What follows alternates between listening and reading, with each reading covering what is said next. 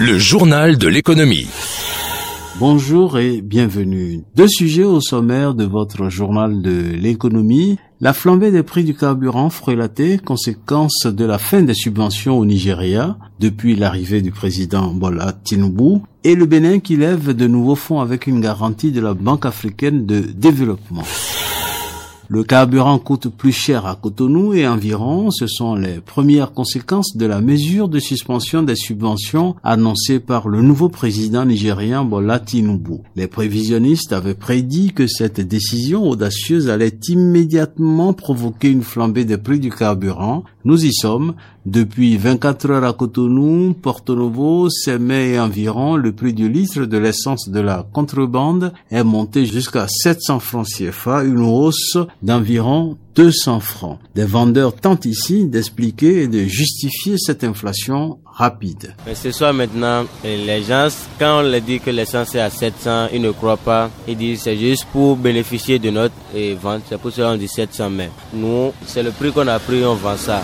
Maintenant, il y a des gens qui viennent, ils disent, au moins, au moins, eux, ils voient ça à 800 à papa. À Calavi aussi, il y a 800 mais chez nous ici, c'est 700. Mais il y a des gens qui refusent. Ils ne croient pas le prix qu'on a mis même. Apparemment, ce soir maintenant, c'est pas comme les autres. C'est un peu calme. Mais on ne vend pas beaucoup comme la fois dernière.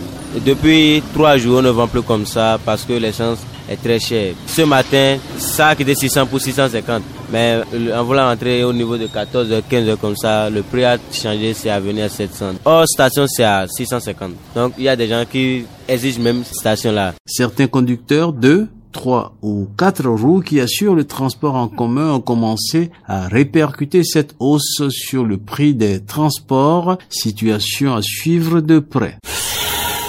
Info Bip Radio, la Banque africaine de développement accorde au Bénin une garantie importante qui lui permet de lever des fonds sur le marché international entre 400 et 500 millions d'euros. Les relations entre la BAD et le Bénin sont excellentes.